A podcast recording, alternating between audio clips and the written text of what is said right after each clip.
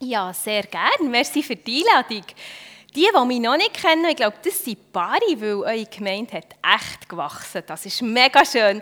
Ich bin Sandra Weibu, bin ähm, in Burgdorf Pastorin, also in Ausbildung und ähm, freue mich mega, dass ich heute bei euch sein kann. Ja, wir haben es schon ein Meli angesehen, all die Fesseln, und haben es ein bisschen gespürt an dem, was sie gesagt hat. Heute geht es nicht um gefesselt zu sein, ein bisschen schon, aber vielmehr um den Gedanken der Befreiung.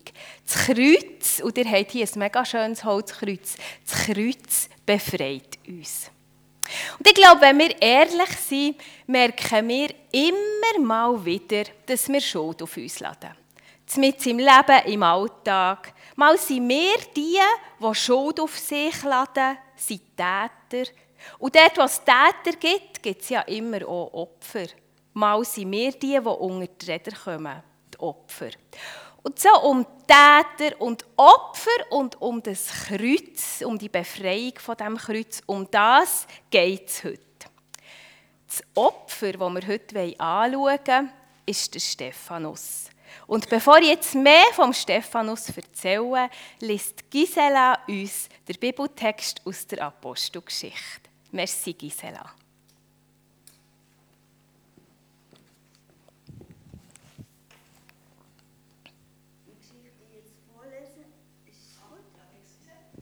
ist aus Apostelgeschichte 7, Vers 54 bis 8, 1a. Bei diesen Worten gerieten die Mitglieder des jüdischen Rates über Stephanus in solche Wut, dass sie mit den Zähnen knirschten.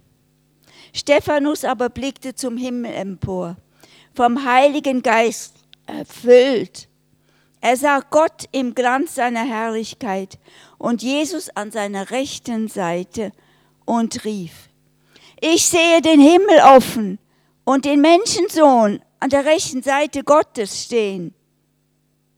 Als sie das hörten, schrien sie laut auf und hielten sich die Ohren zu. Alle miteinander stürzten sich auf Stephanus und schleppten ihn vor die Stadt, um ihn zu steinigen.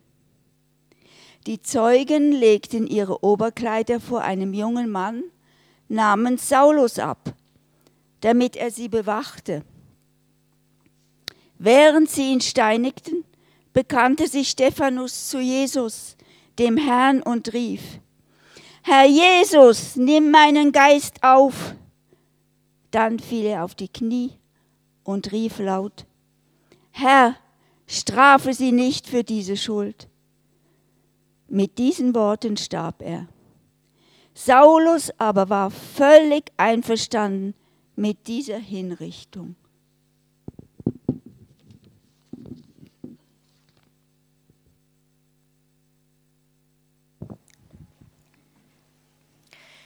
Bevor wir jetzt zusammen in diesen Text eintauchen, möchte ich mit euch ein Experiment machen. Und alles, was ihr machen müsst, ist jetzt eure Augen zutun und euch das, was ihr hört, vorstellen. Da ist der Stephanus. Er wird gesteinigt. Er hört, wie Leute vom Boden Steine auflüpfen. Er hört sie durch die Luft fliegen. Er spürt sie auf seinem Rücken. Er wird am Kopf getroffen am ganzen Körper. Der Stephanus leidet Qualen. Dabei steht auch ein Saulus.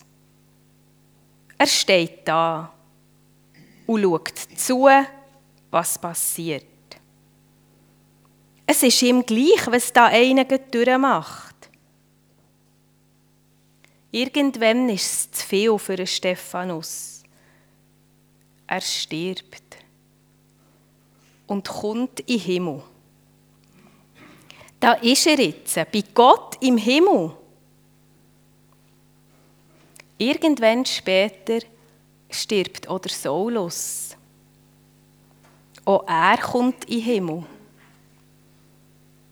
Die beiden sehen sich, schauen sich in die Augen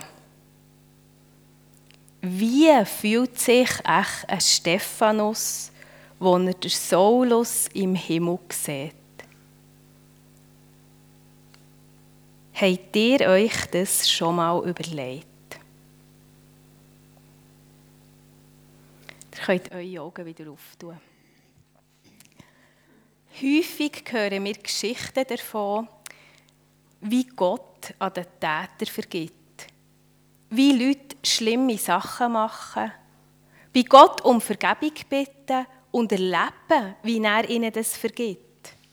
Oder wir hören von Leuten, die ein Leben lang nicht nach Gott gefragt haben, sich kurz vor ihrem eigenen Tod auf dem Sterbebett besinnen, Gott um Vergebung bitten und er vergibt ihnen.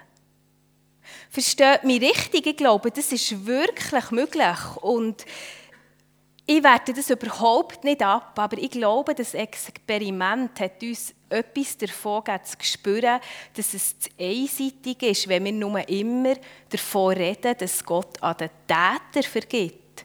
Weil, wie schon gesagt, da, wo Täter sind, sind immer auch Opfer. Und was ist denn mit denen? Wir haben gehört von dem Opfer vom Stephanus. Er war einer von diesen sieben Männern, die als Helfer für die, äh, für die Gemeinde, für die Apostel eingesetzt wurden. Und das heisst von ihm, dass er ein Mann war, voll lebendigen Glauben, erfüllt vom Heiligen Geist und voller Weisheit. Er hat den Menschen von Gott erzählt und durch die Kraft von Gott viele Wunder vollbracht. Ein Mann, der sich für Gott hat eingesetzt wie verrückt und er so etwas. Der Lukas, der ja die Apostelgeschichte geschrieben hat, hat die Geschichte extra so erzählt, dass wenn wir sie lesen, wir sofort den Link machen zum Tod von Jesus am Kreuz. Genau wie Jesus ist der Stephanus ohne ein gültiges Gerichtsurteil hingerichtet worden. Genau wie Jesus hat sich auch ein Stephanus nicht gewehrt. Genau wie Jesus hat auch der Stephanus gerufen, Herr, nimm mein Geist auf. Genau wie Jesus hat auch der Stephanus in der Stunde von seinem Tod für seine Finde gebetet, Herr, straf sie nicht für die Schuld. Genau wie Jesus ist auch der Stephanus unschuldig gestorben. Und hier ist die Geschichte vom Stephanus fertig. In einem Satz wird noch erwähnt, dass eben der Saulus völlig einverstanden war mit seiner Hinrichtung. Schnell überlesen wir das, weil ehrlich gesagt, der Saulus passt irgendwie nicht so ganz zu der Geschichte von dem Stephanus dazu, oder? Warum nur wird der Saulus hier erwähnt? Ich glaube eben, es ist nicht Zufall. Der Saulus war ja einer der schlimmsten Verfolger der Christen damals. Durch eine Begegnung mit dem Licht vom Himmel hat er später Jesus erkannt und ist ein ebenso feuriger Nachfolger von ihm geworden, wie er mal ein Verfolger war den Christen. Aber zum jetzigen Zeitpunkt ist der Saulus dem Stephanus alles andere als wohlgesinnt. Er ist völlig mit dieser Steinigung einverstanden. Er hat den Tod von dem Mann in Kauf genommen, indem er einfach dort war und zugeschaut hat, was passiert. Der Stephanus aber ist Opfer geworden. Wir haben also den Saulus als Täter, der Stephanus als Opfer und sein Tod, wo uns all die Parallelen zum Tod von Jesus am Kreuz vor Augen malt. Auch wenn diese Szene selber ja nicht direkt am Kreuz hat stattgefunden. Aber diese Geschichte zeigt uns, durch das Kreuz von Jesus wird ein Mörder nicht lebenslang reduziert auf sein Mördersein. Der Täter Saulus muss nicht für immer der Mörder bleiben, wo am Tod von Unschuldigen ist beteiligt war. Jesus hat seine Schuld gedreht und ihm vergeben. Das ist eine wahnsinnig befreiende Botschaft. Für ihn, aber auch für all die Leute heute, die unter der Schwere, unter der Enge, unter diesen Fesseln von ihrer Schuld leiden.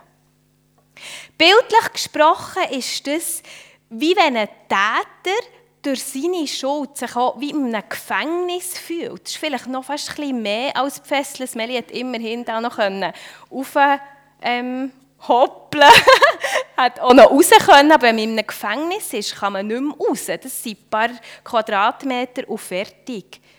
Täter fühlen sich oft so, wie in einem Gefängnis eingesperrt. Und durch die Befreiung ist es, als kommt jemand von außen an die Gefängnistür her und beschließt die auf. Tut die auf und die Täter können frei werden. Sie sind dann frei und nicht mehr Täter. Natürlich müssen sie mit den Konsequenzen von dem Elend und Leid, das sie auch verursacht haben, leben. Das ist ja nicht einfach ähm, weg. Aber immerhin sind sie aus dem Gefängnis, aus dieser Täterrolle draussen. Das ist es, was das Kreuz für Täter möglich macht. Ein neuer Anfang. Ja, und die Opfer, vorhin habe ich gesagt, es ist zu einseitig, wenn wir nur von den Tätern reden. Jetzt wenden wir uns den Opfer zu. Jesus vergibt zwar an einen Täter Saulus, aber nicht auf Kosten vom Opfer Stephanus. Das ist mega wichtig. Jesus vergibt zwar den Täter, aber nie auf Kosten der Opfer. Im unschuldig kreuzigten Jesus, da erkennt sich der Stephanus wieder. Da sieht er selber Gott, der sich nicht wehrt. Jesus, der Unrecht über sich hat ergehen und gelitten hat. Auch er ist ein Opfer geworden. Aber Gott hat ja das Opfer, hat Jesus nicht einfach dort lassen, sondern er hat ihn vom Tod auferweckt. Und damit hat er gezeigt, Tod war Unrecht. Ich lasse dich nicht tot. Das war Unrecht, was man dir angetan hat. Ich wecke dich auf zum ewigen Leben. So war es auch beim Stephanus. Ich kann mir vorstellen, dass Gott sich gedacht hat, so einfach geht es im Fall nicht und Menschen werden einfach getötet. Der Stephanus soll nicht für immer das Opfer von einem Lynchmord bleiben. Auch Opfer haben Recht. Und das ist das Leben. Also zeige ich mich ihm und lasse Stephanus auferstehen und ewig mit mir leben. Gott macht es möglich, dass die Opfer nicht müssen in ihrer Opferrolle verharren sondern er öffnet ihnen wieder eine Zukunft. Beim Stephanus ist die nicht mehr auf Erde Realität geworden, dafür für ewig im Himmel. Und was haben jetzt die, der Täter und das Opfer miteinander zu tun? Zugegeben, der Stephanus und der Saulus haben nicht mehr miteinander zu tun gehabt. Er ist ja gestorben aber es ist ja so heute oder schon damals, dass nicht jedes Opfer sofort stirbt. Leben Opfer weiter?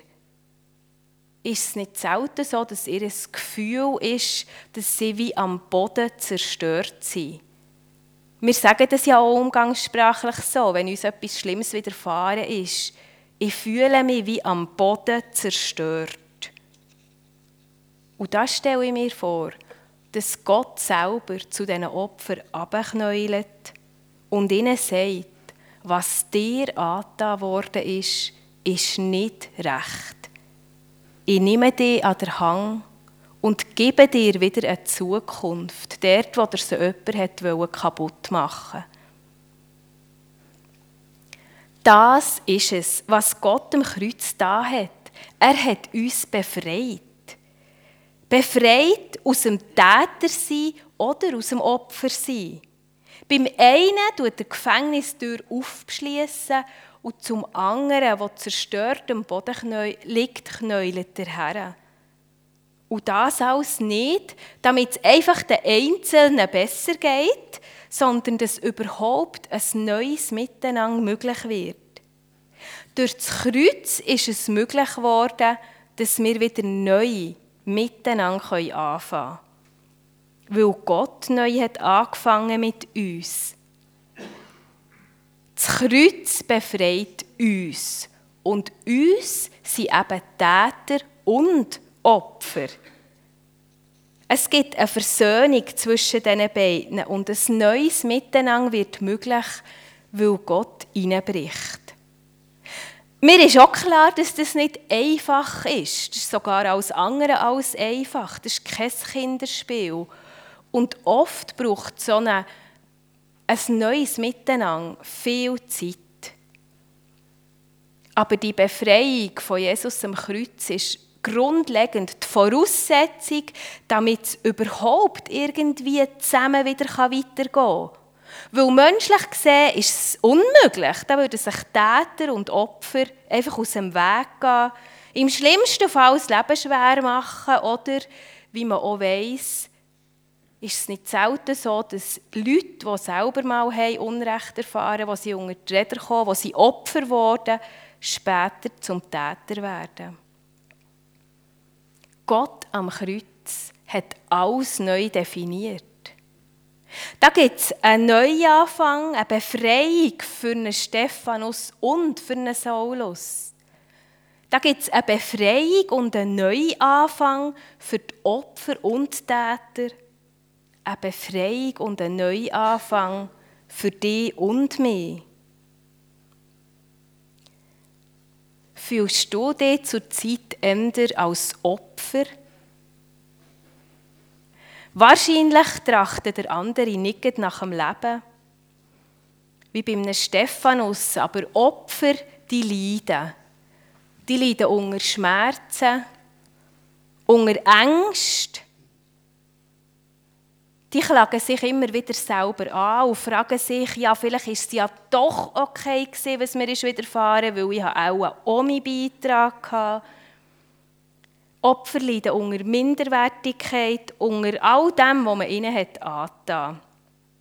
Vielleicht haben sie Mobbing erlebt, Situationen, wo jemand seine Macht hat ausgenutzt, von Situationen von Machtgefälle oder eine Krankheit, die sie einschränkt. Euch möchte ich zusprechen, Gott knäulet zu dir ab, wenn du zerstört am Boden liegst. Und wenn der ein noch ausweist. Jesus befreit dich und er sagt dir, was dir angetan worden ist, ist nicht richtig. Er nimmt dich an der Hand und gibt dir wieder eine Zukunft. Dort, wo jemand anderes dir die Zukunft hat kaputt gemacht. Gott gibt dir wieder eine Zukunft.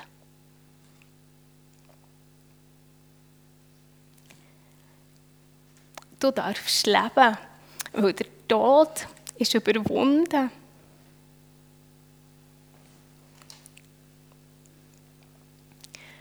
Vielleicht siehst du dich im Moment aber auch eher als Täterin oder als Täter.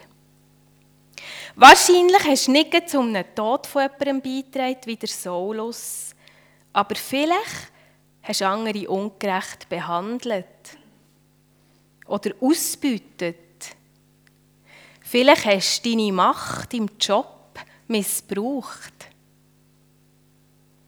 Vielleicht hast du resigniert aufgegeben der Ehe oder sonst in Beziehungen. Vielleicht hast du in Situationen einfach zugeschaut, bist dabei gewesen, statt dass du etwas gemacht hättest. Oder andere Leute haben gelitten unter deinem Suchtverhalten. Was auch immer. Die gute Nachricht heute Morgen für dich lautet, der Tod von Christus macht Vergebung möglich. Und es ist nicht schlimm, dass es nicht vergeben werden könnte. Gott besucht dich in deinem Gefängnis. Er schließt die dicke Tür auf und du bist befreit zum Leben mit Gott und mit den Menschen. Und jetzt ist der Moment, für, wo du Verantwortung übernimmst. Für das, was du anderen angetan hast. Und du tust Sachen wieder in die Ordnung, damit das neue Miteinander wieder möglich werden kann und Verletzungen heilen können. Ich glaube, jede und jeder ist mal Täter, ist mal Opfer. Das Kreuz befreit uns alle. Die Opfer und Täter und eröffnet allen eine Zukunft. Was für eine Botschaft von Gott. Wenn wir jetzt zusammen das Abendmahl feiern, dann kommt genau hier in diesem Abendmahl zum Ausdruck, dass Gott uns befreit hat. Er schließt unsere Gefängnistüren auf er knäulet ab zu uns und führt uns aus unserer Opferrolle raus. Und so kann es zwischen Opfer und Täter zu einem neuen Miteinander kommen und weitergehen im Leben. Gott sei Dank.